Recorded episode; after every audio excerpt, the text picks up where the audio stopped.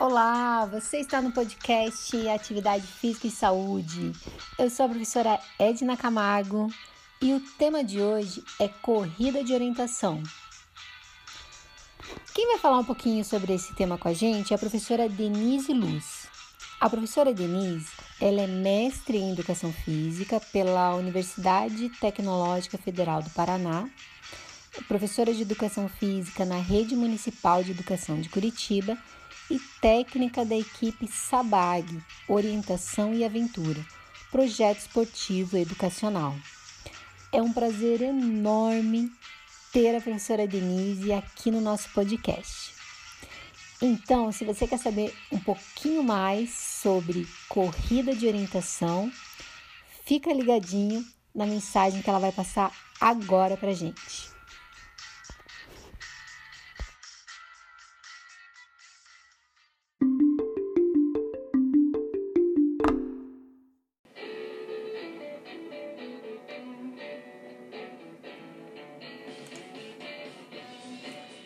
Falar de esporte e orientação, para mim, é falar de uma prática corporal de aventura tão agradável que quem ainda não conheceu precisa conhecer.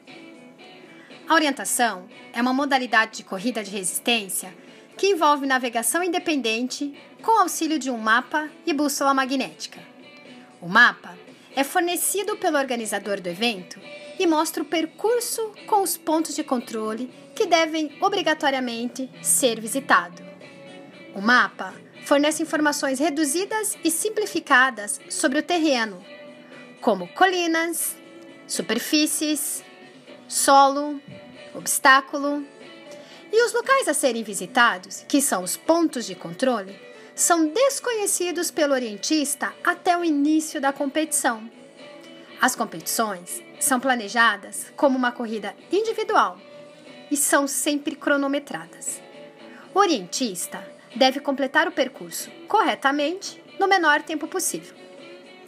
Para ter sucesso na orientação, o atleta precisa saber fazer uma boa leitura de mapas, ter concentração absoluta e capacidade de tornar, tomar decisões rápidas para escolher a melhor rota. A orientação é um esporte que exige habilidades cognitivas, resistência física e agilidade pois não tem caminho marcado. É o atleta que escolhe por onde vai passar. Essas características, em combinação com uma prática em ambiente de floresta, têm aumentado o número de praticantes na modalidade. Como outros esportes, a orientação tem seus fundamentos, regras, estruturas, técnicas e habilidades básicas. Então, para você que quer ser um orientista, é necessário conhecer sobre o esporte. Conhecer também sobre os mapas. Saber por que e como utilizar uma bússola. E também saber identificar a sua localização. E assim, planejar a melhor rota. Existe uma grande variedade de eventos de orientação. São competições individuais, de revezamento, com corridas curtas, em parques, arenas, com corridas longas, nas florestas e ainda a orientação noturna, que com a ajuda de lanternas é uma forma de apreciar a orientação. A orientação, ela pode ser encontrada nos países europeus em outras modalidades, como esqui e mountain bike. Mas a gente não pode deixar de falar da orientação de precisão. Esta foi desenvolvida para oferecer a todos incluindo pessoas com mobilidade limitada, a chance de participar de uma competição significativa de orientação e tem sido muito bem aceita no Brasil. O esporte abriga uma proporção substancial de atletas de várias idades e é conhecido por ser um ambiente familiar e social. É um esporte único que promove a interação entre gerações. Orientistas de 4 a 90 anos costumam competir nos mesmos eventos. Numa perspectiva de prática saudável de atividade física, podemos trazer a orientação como um esporte em potencial.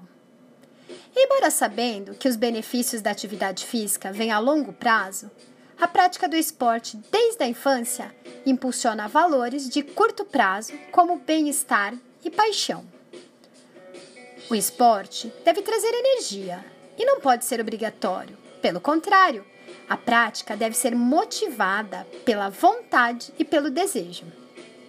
Assim, consequentemente, podemos identificar outros importantes fatores que contribuem na promoção e manutenção da saúde ao longo da vida através do esporte orientação, como o envolvimento social, as práticas ao ar livre, ambientes seguros, encorajar tomadas de decisões, desenvolver autoconfiança, melhorar o humor, superar limites corporais, melhorar o seu condicionamento cardiorrespiratório, ser mais ágil, saber competir e divertir-se.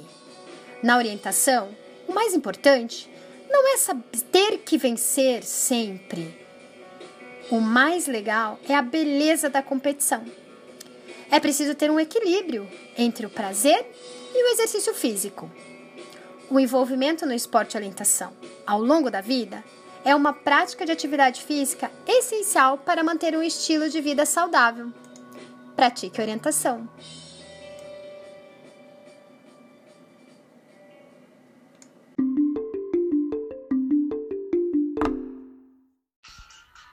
Excelente! Muito obrigada, professora Denise.